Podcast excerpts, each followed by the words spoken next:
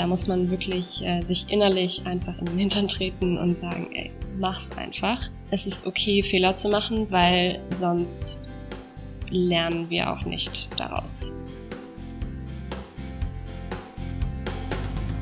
Hier wieder der Matthias von Confi. Schön, dass ihr da seid. Folgt uns doch gerne, wenn ihr auch nächstes Mal dabei sein wollt. Heute sechs Minuten mit Lena Simon. Lena Simon gründete fast direkt nach Abschluss ihres Studiums Better Hills, ein Unternehmen für Quality Assurance, kurz QA, im IT-Bereich. Das Besondere, ihre Software-Testerinnen sind ausschließlich weiblich und leben in Ruanda. Damit arbeitet sie mit Pionierinnen zusammen Ruandas erstem und bisher einzigem QA- und Software-Testing-Team. Zurück zum Anfang.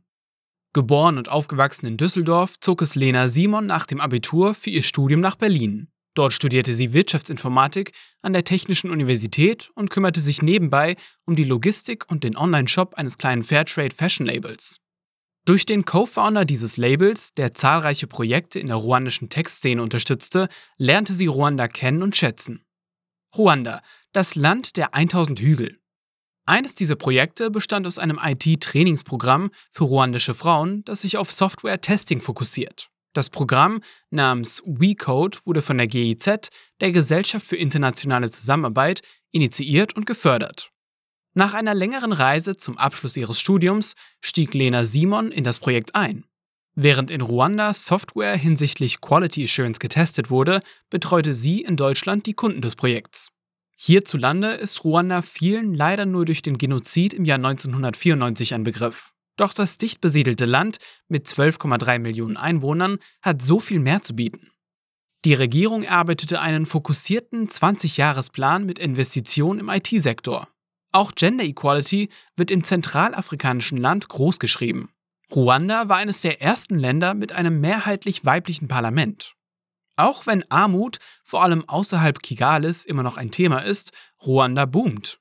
Einen großen Anteil daran hat die Tech-Szene, die das Land zu einem der führenden Tech-Standorte und eines der am schnellsten wachsenden Länder Afrikas gemacht hat. Better Hills. Lena Simon gründet die Unternehmen dieses Jahr und arbeitet mit dem Team ruandischer Frauen zusammen, die das IT-Trainingsprogramm bereits beendet haben.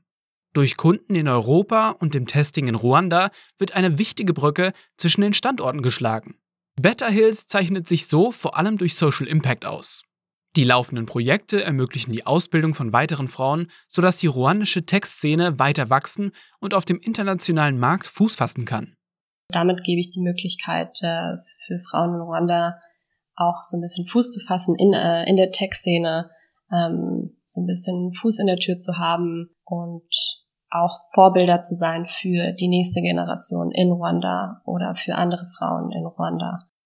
Kulturelle Verständigungsprobleme treten dabei nicht auf. Nach Lena Simons Erfahrung zeichnen sich Software-Tester auf der ganzen Welt durch ähnliche Eigenschaften aus. Kreativität, Detailgenauigkeit, strukturierte Arbeitsweise und unterschiedliche Blickwinkel. Wenn Kommunikationsprobleme auftreten, dann sind das die gleichen, die auch in jedem anderen Team auftreten können. Immer wieder begeistert sie die Hilfsbereitschaft ihrer ruandischen Kolleginnen. Für viele ist es mehr als ein Job. Die Identifikation mit der Arbeit ist hoch. Ja, diese Hilfsbereitschaft, davon bin ich auch immer wieder begeistert innerhalb des Teams. Es wird wirklich keiner auf der Strecke gelassen. Die helfen sich, die ziehen alle am gleichen Strang. Ähm, weil, wie ich eben gesagt habe, das für die nicht nur ein Job ist. Also für die ist es was viel Größeres. Perfekte Voraussetzungen dafür, dass die gemeinsame Reise noch lange weitergeht. Doch zum jetzigen Zeitpunkt ist Lena Simon mit dem Erreichten zufrieden. Sie findet, dass es okay ist, Fehler zu machen. Es ist sogar gut, Fehler zu machen und Fragen zu stellen, denn sonst gäbe es keine Möglichkeit, dazu zu lernen.